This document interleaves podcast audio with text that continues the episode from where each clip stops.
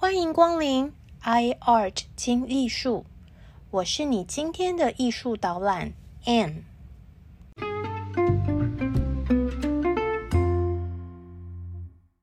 大家好，我海燕。大家好，我是 Anne。欢迎来到 iArt 听艺术。这次我们要介绍的法国画家 Jacques Louis David，他在西方艺术史上很重要，也很特别。他是新古典主义画派的英雄，活跃于法国大革命之中，充满政治狂热和英雄主义。但这双沾满颜料的画家之手，同样沾满鲜血。历史上几乎很少有其他艺术造诣达到像他一样高度的画家，行为像他一样狂暴血腥，就连。黑道坏小子卡拉瓦乔和他一比，也不过就是爱耍耍刀剑、打架斗狠的街头无赖而已。达维才是艺术界的人魔，利用画笔和断头台残杀无数生命。如果他活在今天，可能会被定罪为危害人类的恐怖分子。上述。恐怖的人魔履历表虽然令人发指，但 David 同时也是一位画坛大师。他是当代法国社会最著名的艺术家，拥有大量的学生和追随者。他的一系列历史画作标示着艺术品味的转变，从洛可可的轻浮风格转向新古典主义的朴实严肃。如果我们翻转到他的人生履历表另外一页，就会发现这位人魔其实也是一位努力钻研绘画技巧的匠人，更是一位坚持理想、奋斗到底的知识分子。难道是 David 正好诞生在血雨腥风的时代？当革命的暴风雨开始席卷整片土地的时候？一个才华洋溢的理想青年，只能一步步迈向权力的核心，以他人的鲜血为祭吗？David 出生于巴黎的一个富裕家庭，但他九岁的时候，他的爸爸在一场法国人最爱的决斗中就挂点了，连 David 自己也在一次击剑中被对手刺伤他的脸。导致呢，终身面部畸形，脸上长了一个肿块，不只是表情不对称，进食或说话都有些困难，连法文中的 r、h 的音，他也无法准确发音。问题是在十八世纪的法国社会，口语表达演说能力呢，就被视为是文化程度的象征。因为脸部受伤的缘故，David 的肿瘤导致他进入上层社会社交生活产生严重的障碍。后来，他进入皇家艺术学院学习绘画，成绩优异的 David 也想争取那个最高荣誉奖学金——罗马奖，这样他就可以去罗马出国深造。直接研究古代遗迹和意大利文艺复兴大师作品，但是好巧不巧，David 连续三年尝试申请奖学金都失败，甚至呢，在他第二次失败的时候，他还绝食抗议两天半，差点死亡，因为他本来以为自己一定会获奖，没想到居然被放鸟。据说。他每次申请失败后，都加深对学校的怨恨。学校里的人也觉得他虽然才华洋溢，但是很难相处。David 终于在二十六岁的时候拿到罗马奖。他到意大利研究拉斐尔、普桑、卡拉瓦乔还有庞贝遗址的挖掘工作，也成为古典艺术的粉丝。后来，他回到巴黎，被任命为皇家艺术学院的正式成员，作品也被列入沙龙展，还娶了老婆，用岳父的钱再次壮游罗马。不过呢，人家这次在罗马也不只是爽玩而已啦。大卫在罗马创作新古典主义的个人成名作《荷拉斯兄弟之事》。故事发生在公元前六六九年，罗马和阿尔巴两个城市产生争执，两个城市决定各派出三名男子进行战斗。罗马派出荷拉斯家族三兄弟，因此我们看见画中父亲徒手握住三把锋利的长剑，三兄弟。对着他们的剑宣誓，表达对罗马的忠诚，因为爱国心而愿意献出自己的生命。这幅画作的背景十分阴暗，人物却很明亮突出。暗色的背景更能显示出主题的庄严肃穆的气氛。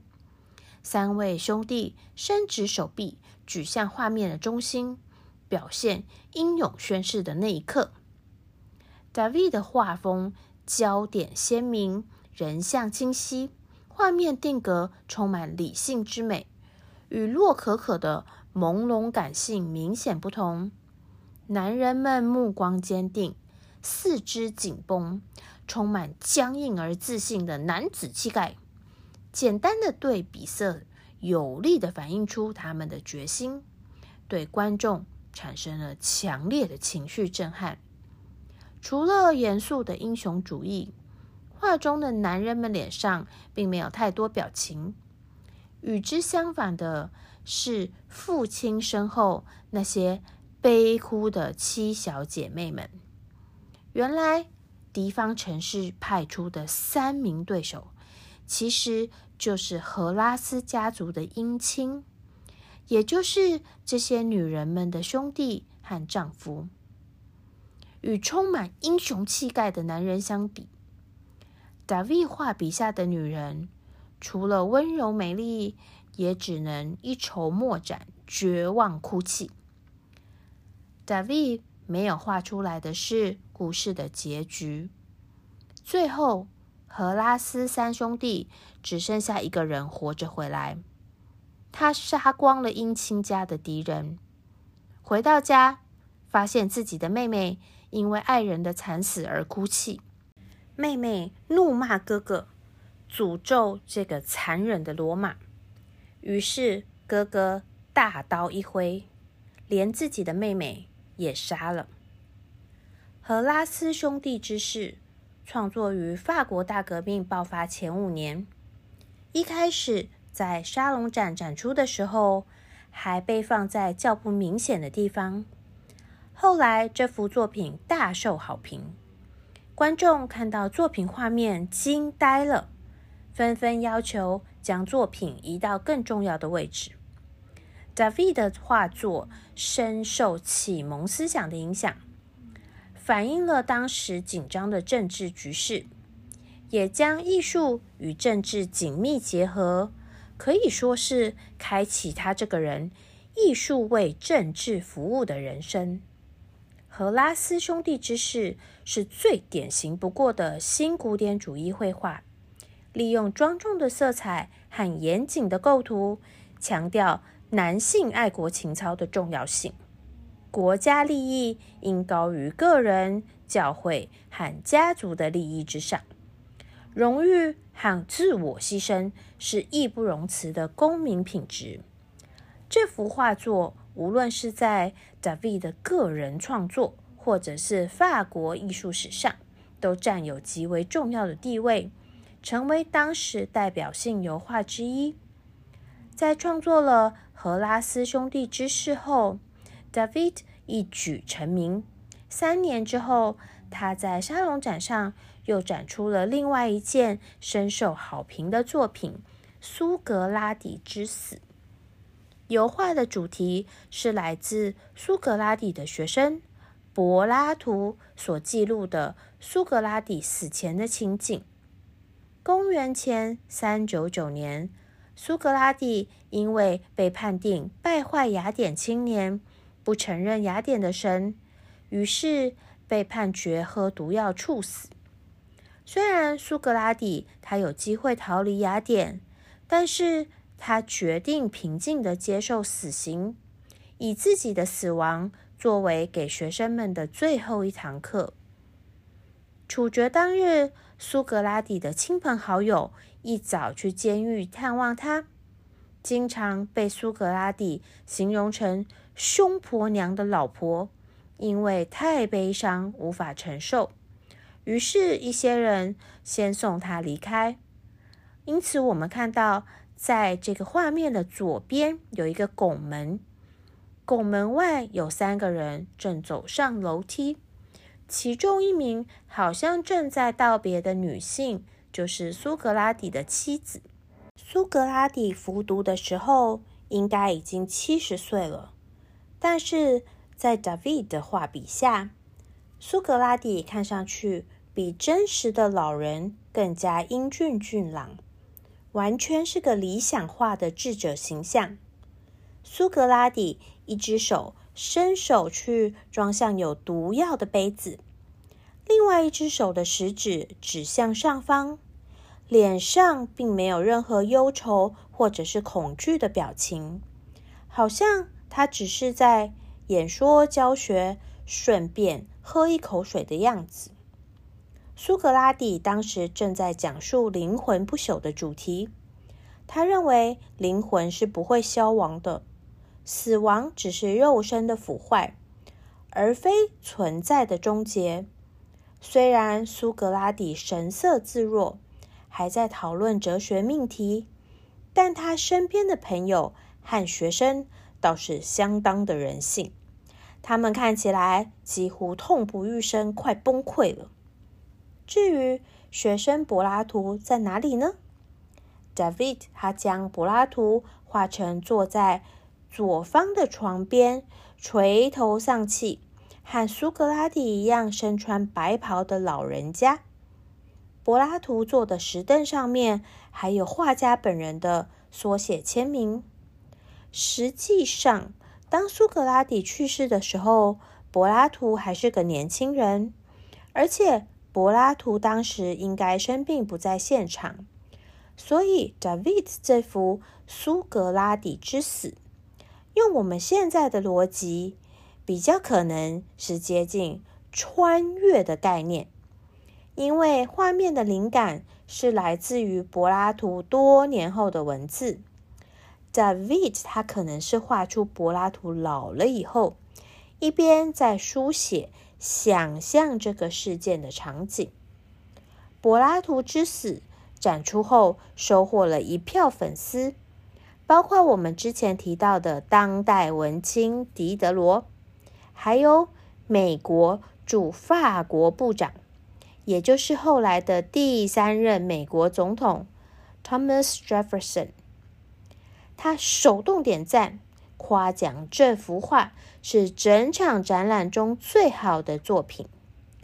David 将苏格拉底之死升华成启蒙运动价值观的典范，即使历史的真相其实并没有那么明确，但是在 David 的画作里，苏格拉底面对不公不义的死刑判决，依然理性致志，坚持真理。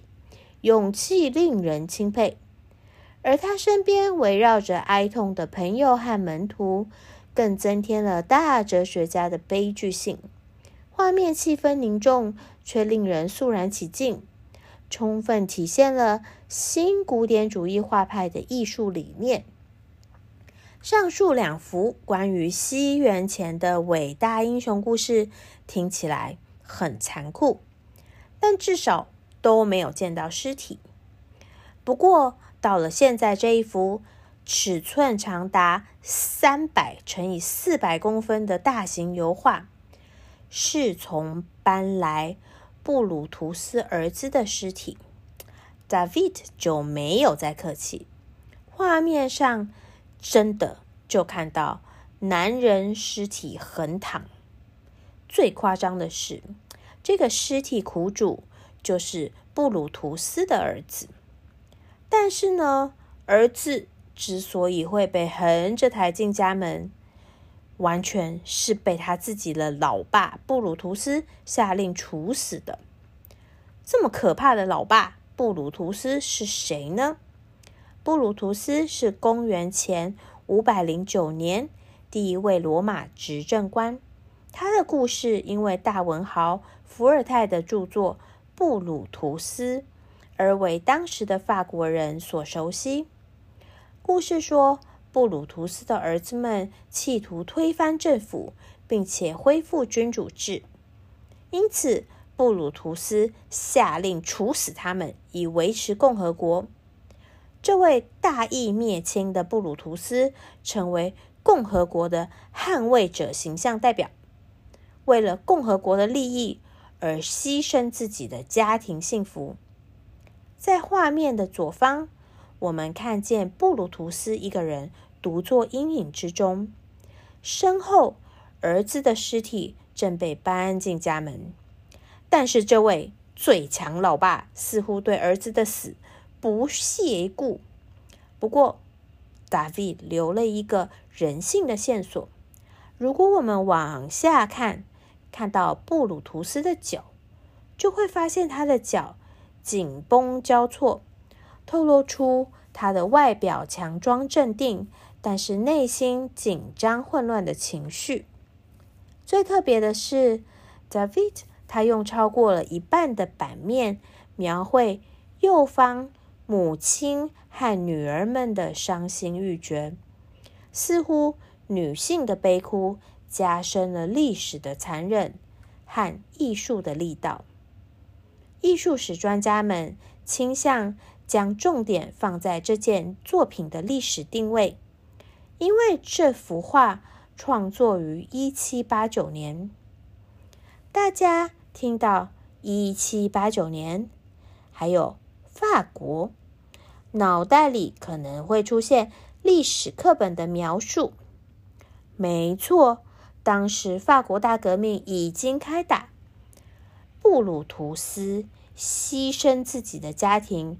成就共和国，被视为是英勇的爱国者。